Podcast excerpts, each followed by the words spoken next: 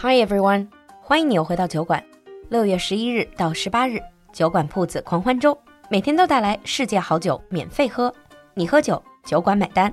赶快关注公众号“露露的英文小酒馆”，参与零元抢购和秒杀活动吧。Now on with the show.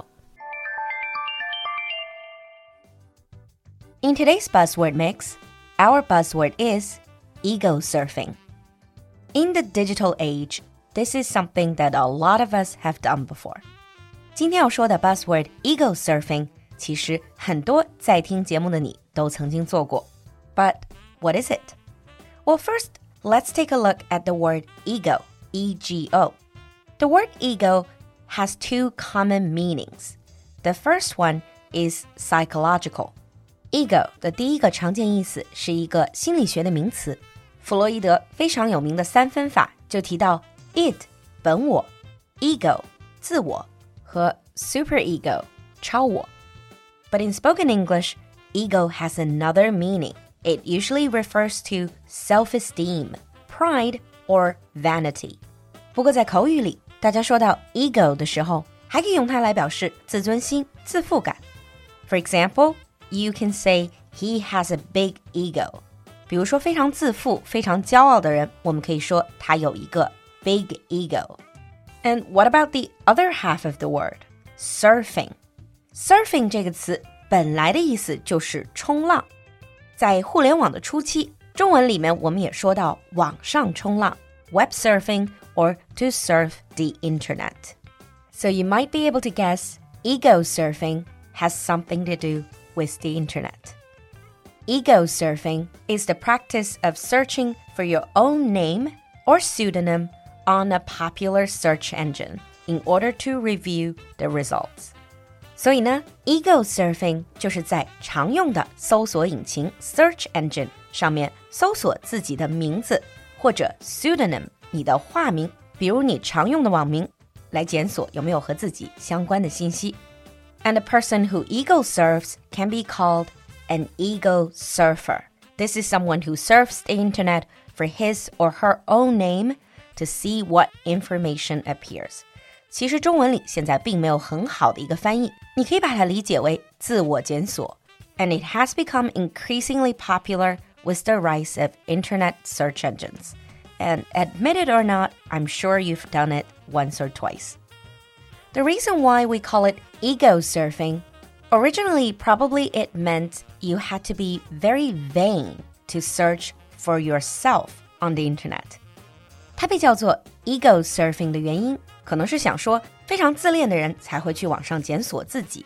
因为这个原因，ego surf 也被叫做 vanity search 虚荣检索，or simply googling yourself。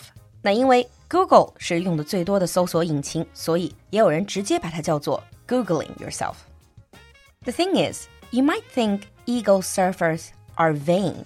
Actually, people ego surf for a variety of reasons. According to a study, 47% of American adult internet users have done some form of ego surfing on Google or other search engines.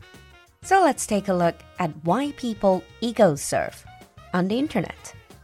The first reason is for entertainment. 纯娱乐 for example, finding out how many people share your name and if they're famous. Some people might also do it as a way of online reputation management. 也有人的原因是线上声誉或者名誉管理。You may do it to monitor potential data leak，可能是为了监控有没有个人的数据资料的泄露，or to conceal personal information and images from potential employers or clients. 有的人则是为了避免应聘的企业或者潜在的客户看到不妥的个人信息和图像。比如说，你总不希望你的老板或者客户看到你在社交媒体上喝醉酒的照片吧？And overall, many people do it to maintain a positive public image and to promote themselves. 那很多人也是为了维护自己正面的网络形象和推销自己。Well, in this day and age, when your internet presence is getting more and more important， maybe we should all do a little bit of ego surfing just to see how we are seen on the internet. 那随着网络形象越来越成为我们自己形象的一部分，可能我们每个人都有必要做一下 ego surfing. Now, let's move on to sample sentences.